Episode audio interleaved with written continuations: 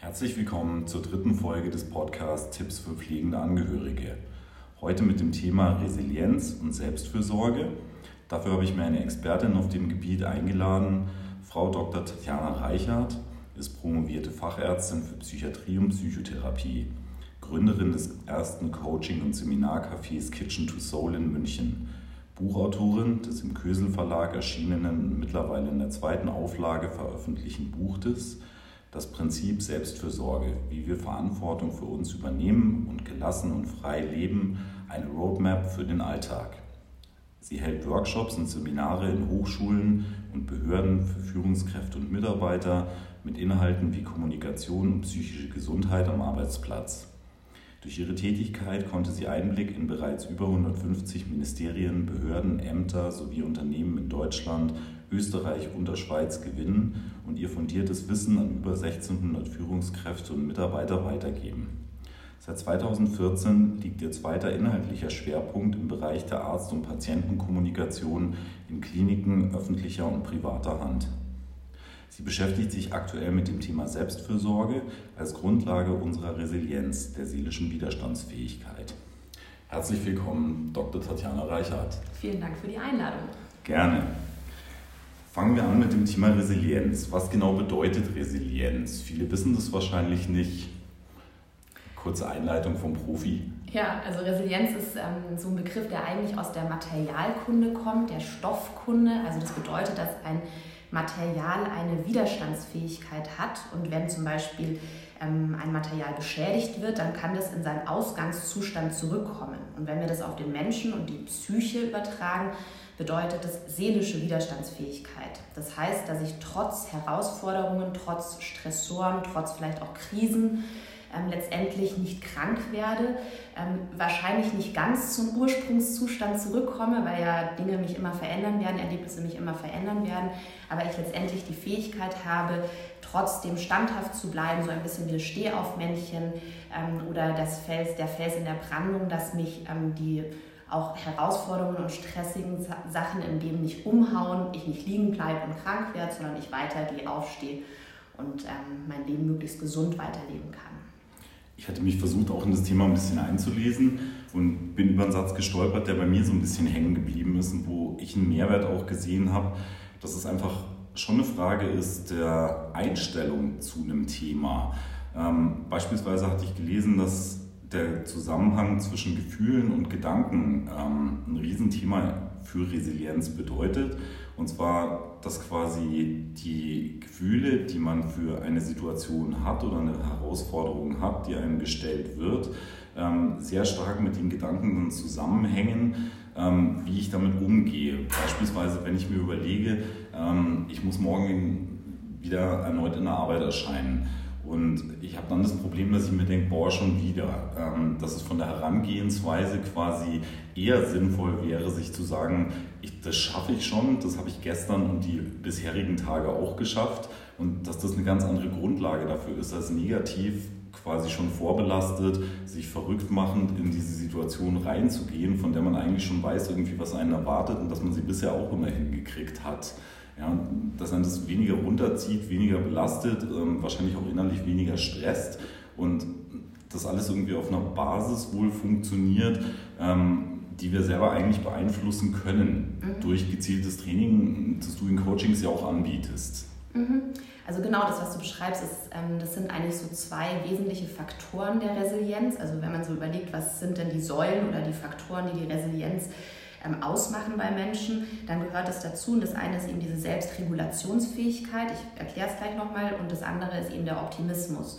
Und ähm, wir wissen einfach, dass wir, also dass unser Denken und unsere Gefühle zusammenhängen und unser Verhalten. Also eigentlich ist es ein Dreieck aus Gedanken, Gefühle und Verhalten. Und egal auf welcher Seite man beginnt, also die Gefühle haben Einfluss auf unsere Gedanken, unsere Gedanken haben Einfluss auf unsere Gefühle und es mündet dann auch im Verhalten. Ich kann aber auch mein Verhalten verändern und habe damit Einfluss auf meine Gefühle und mein, meine Gedanken. Das merkt man zum Beispiel an der Körperhaltung. Wenn ich eben dann schon so gedrückt mit hängenden Schultern in die Arbeit gehe oder zum meinem pflegenden Angehörigen und mir schon denke, so, oh Gott, oh Gott, das sind dann die Gedanken, oh Gott, oh Gott, aber vielleicht kommen die auch, weil meine Körperhaltung schon so negativ ist. Und man muss sich das so vorstellen, dass es in unserem Körper, dazu gehört ja das Gehirn, ein System aus Botenstoffen gibt, das sich ständig synchronisiert. Also das heißt, es soll immer zueinander passen. Also wenn ich negative Gedanken habe, dann sollen dann dementsprechend auch negative Gefühle dazu passen und die gedrückte Körperhaltung. Und ich kann an einer dieser drei Ecken quasi ansetzen willentlich mich selbst regulieren und eben zum Beispiel meine Gedanken verändern und sagen, komm, hier, also habe ich doch schon früher geschafft oder ähm, jetzt versuche ich, äh, ich versuche es einfach und gucke, ob was Gutes bald rauskommt oder das Positive zu sehen, das wäre der Optimismus. Was ist denn gut gelaufen oder worauf kann ich mich vielleicht auch freuen, wenn ich in die Arbeit gehe? Weil es ja selten Dinge gibt und Menschen gibt, die ausschließlich negativ sind. Das hat ja fast alles eine andere Kehrseite noch, die vielleicht auch was Positives mit sich bringt. Absolut. Das heißt, man sollte sich einfach mehr Bewusstsein schaffen, wie man an eine Situation rangeht, um sich selber nicht verrückt zu machen, selber zu stressen, dadurch runterzuziehen und in eine negative Stimmung gegenüber einer Situation zu kommen, die man, wie vorhin auch erwähnt, eben schon mehrfach bewältigt hat und weiß, man schafft es. Und schwieriger wird es in der Regel irgendwie beim nächsten Mal auch nicht und Sachen vielleicht eher als Herausforderung sehen, an der man auch wachsen kann. Genau. Jetzt hatte ich gelesen, ähm, dass bei Resilienz auch davon gesprochen wird, dass das das sogenannte seelische Immunsystem ist. Mhm. Ähm, da kommen wir jetzt wahrscheinlich dann in eine Richtung, die ähm, darauf ausgeht, was passiert denn irgendwie, wenn ich mich die ganze Zeit nur negativ mit Situationen auseinandersetze? Wie beeinflusse ich meine Psyche dadurch selber oder wie siehst du das? Mhm. Also seelisches Immunsystem bedeutet auch, dass ich ähm, tatsächlich an Herausforderungen wachsen kann. Also das Immunsystem des Körpers bedeutet ja, dass ich mit einem Keim, einem Erreger konfrontiert werde und durch die Konfrontation mit dem Erreger mein Immunsystem lernt, eine Widerstandsfähigkeit gegen diesen Keim, gegen diesen Erreger aufzubauen, dass der Keim mich dann nicht krank macht, sondern ich diesen Keim abwehren kann.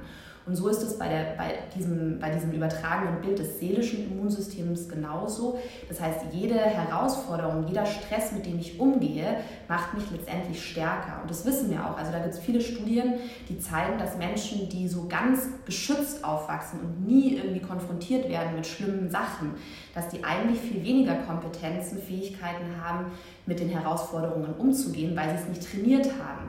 Und deswegen nennt man das auch Stressimpfungen. Also das heißt, dass auch mhm. Kinder und auch Menschen, wir, wir sollen nicht sagen, Stress ist immer nur schlecht, sondern wir sollen eigentlich es so bewerten im Positiven wieder und sagen, ah, okay, das Leben schickt mir einen Übungsplatz. Ähm, ich kann daran wachsen, ich kann daran eigentlich mein Immunsystem, mein seelisches Immunsystem aufbauen, weil die nächste Herausforderung werde ich dann leichter meistern. Ja, man wächst an Herausforderungen. Total. Absolut, genau. ja. ja. Jetzt spricht man äh, bei Resilienz wohl auch auf einem Säulenmodell, auf dem Resilienz gestaltet oder aufgebaut werden kann. Wollen wir darauf kurz eingehen? Also es gibt unterschiedliche Studien dazu, die herausfinden wollen, ähm, was sind denn jetzt die Faktoren, die uns seelisch widerstandsfähig halten. Und vielleicht ist noch wichtig dabei zu bedenken, dass ähm, sonst in der Forschung, in der psychologischen und medizinischen Forschung es eigentlich immer darum ging, herauszufinden, was macht uns krank und bei der Resilienz geht es darum, was hält uns gesund? Also wie können wir trotz der Widrigkeiten eben gesund bleiben? Und dann eben die Frage, welche Faktoren sind es, die uns gesund erhalten?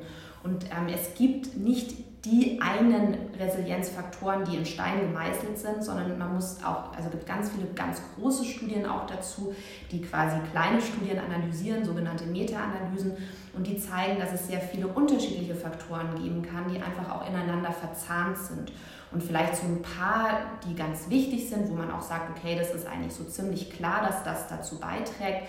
Und, ähm, das, und auch Dinge, die man im Erwachsenenalter noch trainieren kann, weil darauf kommt es ja an, dass wir nicht irgendwie was unbedingt von Geburt an haben, sondern dass wir auch was wirklich trainieren können.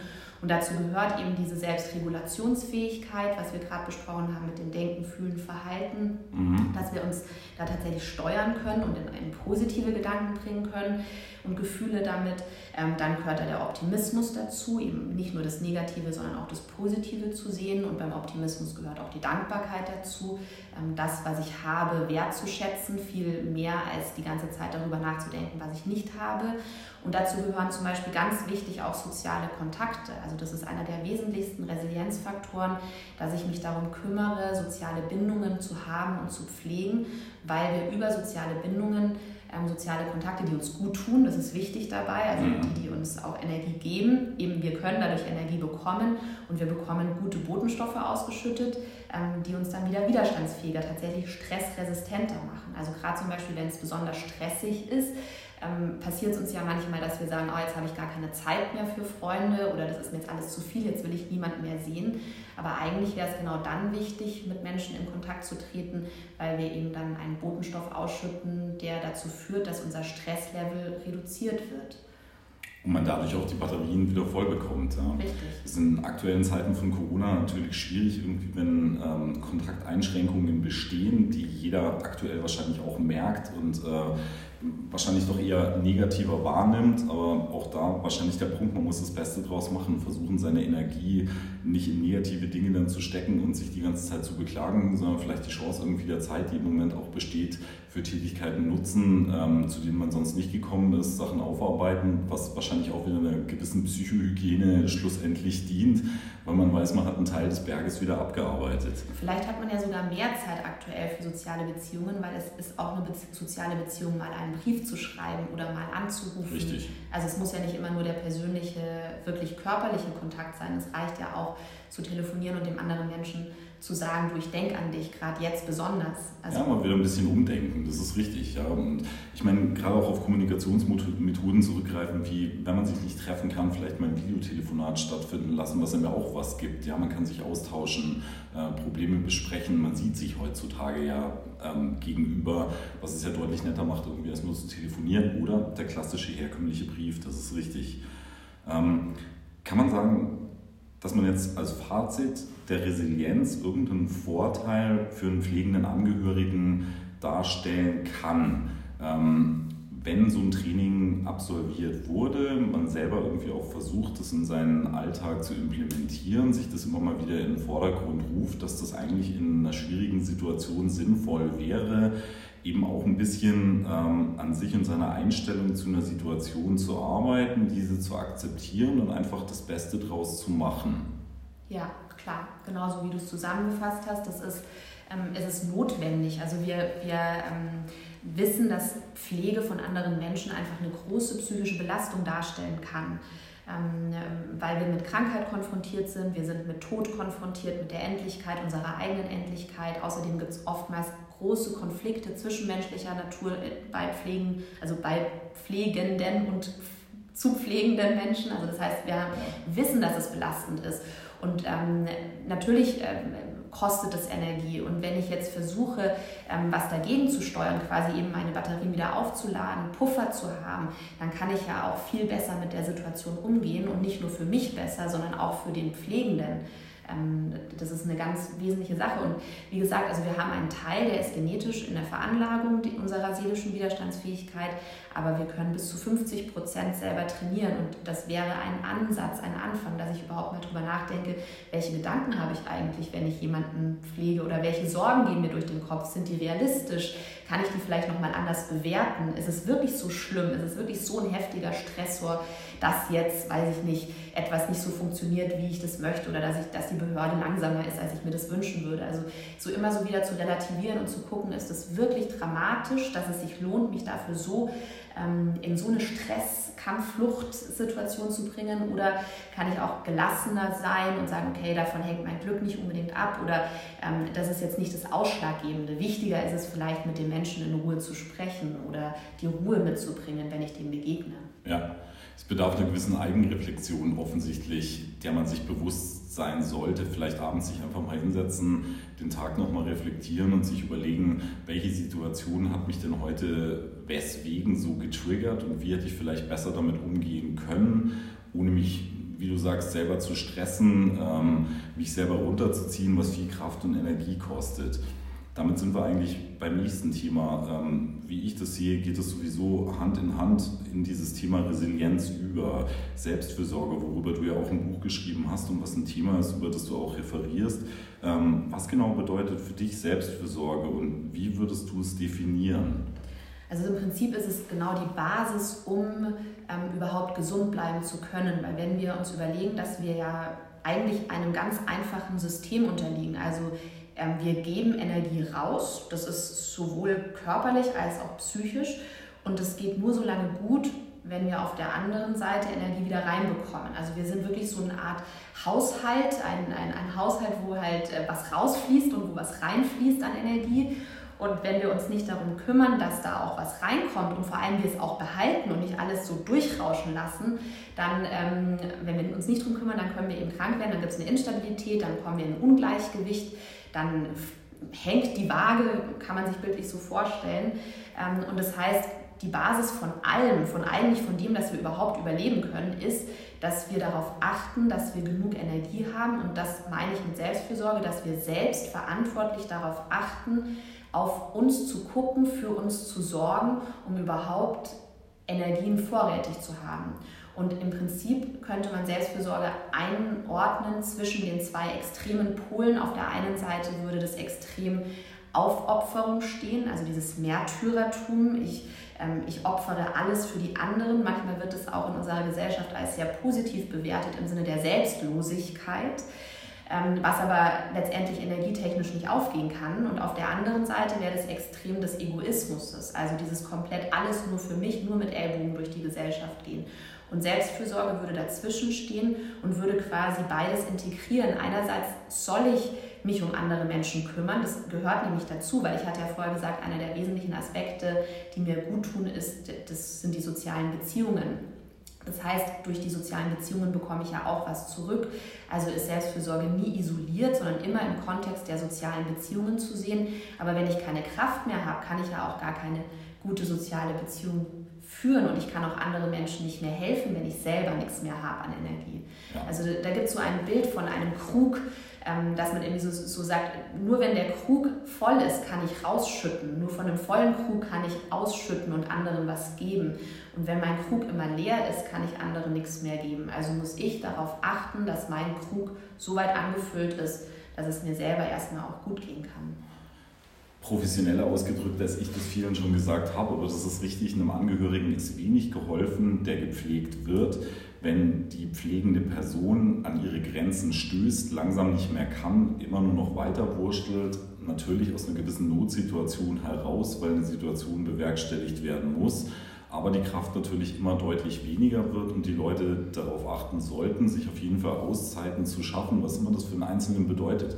Das kann ein Spaziergang sein, um aus einer Situation rauszugehen, Sauerstoff in den Herz-Kreislauf wieder reinzubekommen, ähm, mit etwas neuer Energie und Bewegung eine Situation nochmal neu anzugehen ähm, meine Freundin zu treffen, ähm, Diskussionen führen, Probleme ansprechen, ähm, dadurch ja auch ein Ventil haben, um mit einer Situation zurechtzukommen oder eine zweite Meinung mal einholen zu können. Mhm. Ähm, da sind wir schon bei dem Thema. Ich hatte mir ähm, eine Frage überlegt, die lautet, wie können pflegende Angehörige dies umsetzen und einen Erholungswert für sich und die tägliche Herausforderung durch die psychisch oft sehr belastende Tätigkeit der Pflegesituation des Angehörigen erwirken? Ich habe es für mich selber, da ich sehr lange irgendwie mich auch um Patienten gekümmert habe und in der Pflege involviert war, bevor ich in Leitungstätigkeiten ähm, gerutscht bin, wirklich auch zum Teil durch Hundespaziergänge, die mir sehr gut getan haben, gemerkt, dass man einfach sich einen Kopf frei läuft ja, und mit einem Hund beispielsweise natürlich auch ein Argument hat, was aber auch andererseits, wenn man kein Haustier hat, natürlich abends eine Badewanne mit einer Kerze sein kann, äh, ruhige Musik und man sich einfach eine kleine Auszeit schafft, nimmt und sagt, okay, und jetzt will ich nichts hören und sehen und diese halbe Stunde gehört mir. Mhm. Siehst du es genauso oder ja. hast du andere Möglichkeiten, ähm, Tools, die man beispielsweise nutzen könnte als pflegender Angehöriger, um quasi mit dieser Situation weiterhin zurechtzukommen und mit Kraft und Energie, die man durch Situationen oder Selbstfürsorge schafft, eben wieder an diese Situation ranzugehen, nicht zu verzweifeln und vor allem nicht zu resignieren. Mhm. Also, ich glaube, stehen da sogar noch zwei Sachen davor, bis ich dann in der Badewanne oder beim Spaziergang lande, weil ganz viele, ich arbeite ja auch mit, ähm, tatsächlich mit Angehörigen, die pflegen zusammen und ganz viele berichten ja auch, ich darf das ja nicht. Und das ist im Übrigen bei vielen anderen Menschen, die gar keine pflegende Angehörige, zu pflegenden Angehörigen haben, auch so ein Punkt es braucht erstmal eine Erlaubnis. Also es ist quasi, bevor ich überhaupt mal spazieren gehe oder in die Badewanne gehe, muss ich mir selber die Erlaubnis geben, ähm, das darf ich jetzt. Und dann darf ich auch mal ein kurzes, schlechtes Gewissen haben, weil ich mir denke, ah, eigentlich die Wäsche noch und eigentlich müsste ich ja das noch machen. Und wenn ich jetzt gerade nicht pflege, dann müsste ich doch aber eigentlich mich jetzt mal um meinen Mann kümmern oder um die Kinder kümmern. Ähm, also erstmal damit zu beginnen, sich zu, zu vergegenwärtigen, dass es tatsächlich notwendig ist. Also wenn ich das nicht tue, dann werde ich irgendwann zusammenklappen und dann bin ich für niemanden mehr eine Hilfe. Ganz im Gegenteil, ich werde zur Belastung. Das heißt, ich muss mir das wirklich wie so eine Entscheidung in mein Gehirn reinklopfen und sagen, okay, nein, das darf ich jetzt, das muss ich jetzt sogar machen. Das ist nicht eine Kür, sondern es ist die Pflicht. Also wirklich so darüber nachzudenken, zu für sich zu sehen, eine Entscheidung zu treffen. Ich entscheide mich dafür, dass ich diese Auszeiten brauche, weil sonst wird es nicht lange gut gehen. Und ganz ehrlich, man kann sich die Frage stellen, wie viele Monate, wie viele Jahre halte ich das noch durch, wenn ich so weitermache. Und wenn man dann ehrlicherweise sagt, ja, wird nicht mehr dann gut gehen, dann ist es an der höchsten Zeit, sich, sich, dann, sich das klar zu machen und eine Entscheidung zu treffen. Und das Zweite ist dann, dass ganz viele sagen, jetzt habe ich mich dafür entschieden, aber ich weiß gar nicht, was mir gut tut. Und das ist es, weil viele sagen, ich habe so lange die Bedürfnisse der anderen befriedigt, ich weiß gar nicht mehr, was meine eigenen Bedürfnisse sind. Und das ist das, was du vorher gesagt hast. Da braucht man erstmal die Ruhe, um überhaupt mit sich selbst ins Gespräch zu kommen, zu fragen, was brauche ich eigentlich, wie geht es mir gerade, diese Selbstreflexion. Und da finde ich das eine tolle Idee, dass man sich einen Wecker stellt. Also man muss sich wirklich Termine setzen, als hätte man das als Verpflichtung, als Termin mit sich selbst. Am Abend vielleicht zehn Minuten vor dem Schlafengehen zu überlegen, wie geht es mir gerade, was fühle ich gerade, was brauche ich gerade. Und manchmal ist es dann einfach nur, ich fühle mich erschöpft, also was brauche ich? Schlaf. Ja. Und dann schlafe ich halt einfach. Ja, sicher. Das, das, klingt absolut plausibel, dass man eben in Situationen gar nicht denkt, dass es albern, sich selber ein Zeitfenster am Tag zu geben, wo man sich um sich selber kümmert, um die eigene Selbstfürsorge und das wirklich als kleines Ritual vielleicht so sieht, gerade vielleicht abends, wenn mal ein bisschen Ruhe einkehrt oder auch eine zu pflegende Person dann erstmal primär versorgt ist, mal im Bett liegt und schläft und man dann so ein gewisses Ritual hat für sich selber und sagt, jetzt bin ich aber auch mal dran. Und das am besten auch nicht nur einmal am Tag, sondern vielleicht in kleineren, mehreren Etappen, ja, weil ein Tag kann eben auch sehr lang sein. Ähm, kann man ein Buch, das Prinzip Selbstfürsorge, als Anleitung für eine Strategie zur Bewältigung des eigenen oder oft stressigen und herausfordernden Alltags sehen? Also ich habe versucht, es so konkret und so praktisch wie möglich zu schreiben aus der Erfahrung, die ich gemacht habe in der Arbeit mit Patienten, die eben leider schon krank geworden sind aber auch in der Arbeit mit gesunden Menschen, die eben merken, oh, okay, ich muss da was für mich tun, damit ich nicht krank werde, also in der Prävention. Wobei ich auch noch mal betonen will, selbst wenn ich alles davon berücksichtige, kann ich nicht zu 100% verhindern, vielleicht auch mal eine Depression zu bekommen, weil da ja auch die Genetik, die Veranlagung eine Rolle spielt. Also nicht, dass jetzt Leute Schuldgefühle bekommen oder so sich eine Schuld geben, sagen, oh, habe ich offensichtlich nicht gut auf mich aufgepasst, deswegen bin ich jetzt krank geworden. Also das ist schon ein multifaktorielles Ding, also viele Faktoren, die dazu beitragen können. Aber genau, also in, in dem Buch ähm, ist es sehr praktisch beschrieben und vor allem, worauf ich ganz viel Wert gelegt habe, ist auf genau diese Vorstufen. Also was sind eigentlich die Hindernisse zur Selbstfürsorge? Warum fällt mir das so schwer? Wie kann ich mit ähm, zu schlechtem Gewissen umgehen? Wie kann ich mit Glaubenssätzen umgehen? Also diese Glaubenssätze zum Beispiel, erst die Arbeit, dann das Vergnügen, ich muss es anderen recht machen, ich muss von anderen gemocht werden, ähm, die uns ja antreiben, die uns ja selbst so in Stress bringen. Und ähm, genau, und dann natürlich auch die Schritte, was dazu beitragen kann. Und das überlappt sich natürlich ganz stark mit den Resilienzfaktoren, wo wir einfach wissen, was macht uns seelisch widerstandsfähig. Und ähm, vorher hattest du ja gesagt, das Immunsystem der Seele, man kann auch sagen, die Hornhaut der Seele. Also was macht uns ein bisschen dickhäutiger, dass wir mit den Belastungen umgehen können. Ja. Okay. Wie erkennt man eigentlich erste Symptome einer Überlastung? Das beginnt meistens damit, dass man körperliche und psychische Warnzeichen empfindet. Und das, sind, das schickt unser Körper uns. Also wenn wir quasi, wenn unser Akku in den orangenen, roten Bereich geht, also leer wird, oder man kann auch sagen, wie bei einem Auto die Tankfüllanzeige, wenn die dann aufblinkt, ähm, das ist wie wenn unser Körper uns einfach zeigt, okay, Achtung, Achtung, jetzt geht es da nicht mehr lange gut. Und das sind so Sachen wie Schlafstörungen, Kopfschmerzen, Rückenschmerzen, Magenschmerzen, Verdauungsstörungen, Tinnitus, also Hörgeräusche sind es manchmal. Ähm, aber es sind auch manchmal so Dinge wie, ich kann mich nicht mehr konzentrieren, ich sehe den Wald vor lauter Bäumen nicht mehr, ich werde total fahrig, ich kann anderen Menschen nicht mehr zuhören. Wenn andere Menschen mir Alternativen vorschlagen, äh, sagen auch Mensch, könntest du es nicht vielleicht so oder so machen, dann sage ich meistens, geht nicht, ich muss es so machen. Also ich bin quasi in meinem Denken, in meiner Perspektive ziemlich eingegrenzt und es ist alles sowieso in einem Tunnel fast schon. Also es, viele sagen, es ist, ich bin dann nur noch am Rotieren, nur noch am Funktionieren. Ich habe das Gefühl, ich bin nur noch getrieben, ich lebe gar nicht mehr mein eigenes Leben, also dieses fremdbestimmte, gehetzte Gefühl, also das, was der Körper und was die Psyche so mitbringt, dann einfach so, es ist nicht mehr genug da an Energie. Und wenn man das merkt, dann sollte man ganz dringend darauf auch reagieren und achten, weil wenn man nämlich diese Anzeichen immer wieder wegschiebt und sagt, ach nee, jetzt habe ich keine Zeit und nee, ähm, da kann ich mich jetzt nicht drum kümmern, dass ich eigentlich schlafen müsste, dann passiert es, dass der Körper irgendwann sagt, okay, ich habe dir die gelbe Karte gezeigt, dann habe ich sie dir nochmal gezeigt und jetzt muss ich dir die rote Karte zeigen, ich muss dir den Stecker ziehen, weil es geht einfach nicht mehr, ich kann nicht mehr. Gehen wir mal auf die rote Karte ein, das wäre nämlich auch die nächste Frage, die ich mir überlegt hatte. Was könnte aus krankheitsbezogener Sicht bei einer Eigenvernachlässigung die psychische Konsequenz sein? Also jetzt aus medizinischer Sicht, was passiert mit dem Körper? Welche Krankheiten treten auf? Depression hatten wir vorhin schon erwähnt, ist garantiert nicht die einzigste. Man stolpert heutzutage ständig über das Wort, irgendwie jemand hat einen Burnout, er ist ausgebrannt, er kann nicht mehr.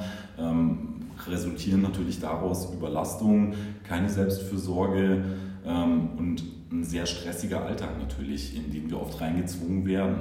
Ja, genau, also das ist so, also das, wie du sagst, es ist tatsächlich es ist ein Ausbrennen, also ein ähm, zu viel Energie rausgehaut haben, zu wenig Energie ist reingekommen, also wirklich sich überfordert haben, über einen langen Zeitraum nicht auf die Warnzeichen geachtet haben, nicht auf die eigenen Bedürfnisse geachtet haben. Und das ist, das ist dann eine dauerhafte Überforderung und über dieses Ausbrennen kann ich eben in die Depression kommen oder auch in Angststörungen. Also das ist auch was Häufiges. Ich finde das ein super spannendes Thema. Ich möchte mich bedanken, dass du dir Zeit genommen hast. Ähm, Dr. Tatjana Reichert hat eine eigene Homepage, die kannst du selber noch mal kurz erwähnen. Ja. Ähm, für Leute, die das interessiert, die auch an einem eventuellen 1 zu 1 Coaching interessiert sind, ähm, die sich vielleicht ein bisschen einlesen möchten oder die an Interesse geweckt wurde an dem Buch Selbstfürsorge das Prinzip Selbstfürsorge, die Roadmap für den Alltag. Ähm, wir sind nächste Woche wieder am Start mit einem neuen Podcast zu einem spannenden Thema. Und abschließend gebe ich Tatjana Reichert nochmal das Wort, dass sie kurz noch irgendwie etwas zu ihrer Homepage sagen kann. Also erstmal vielen Dank. Ähm, die Homepage ist ähm, www.tatjana-reichhardt.de ähm, oder eben kitchen2soul.com. Und was ich gerne am Ende noch mitgeben möchte, ist, dass, es, dass wir Menschen einfach unglaublich viel Kraft und Stärke haben und eigentlich alles schaffen können. Und da sollte man sich auch nicht scheuen, mal Unterstützung anzunehmen, wenn man das bräuchte. Vielen lieben Dank für Danke. das Interview. Danke. Und bis nächste Woche.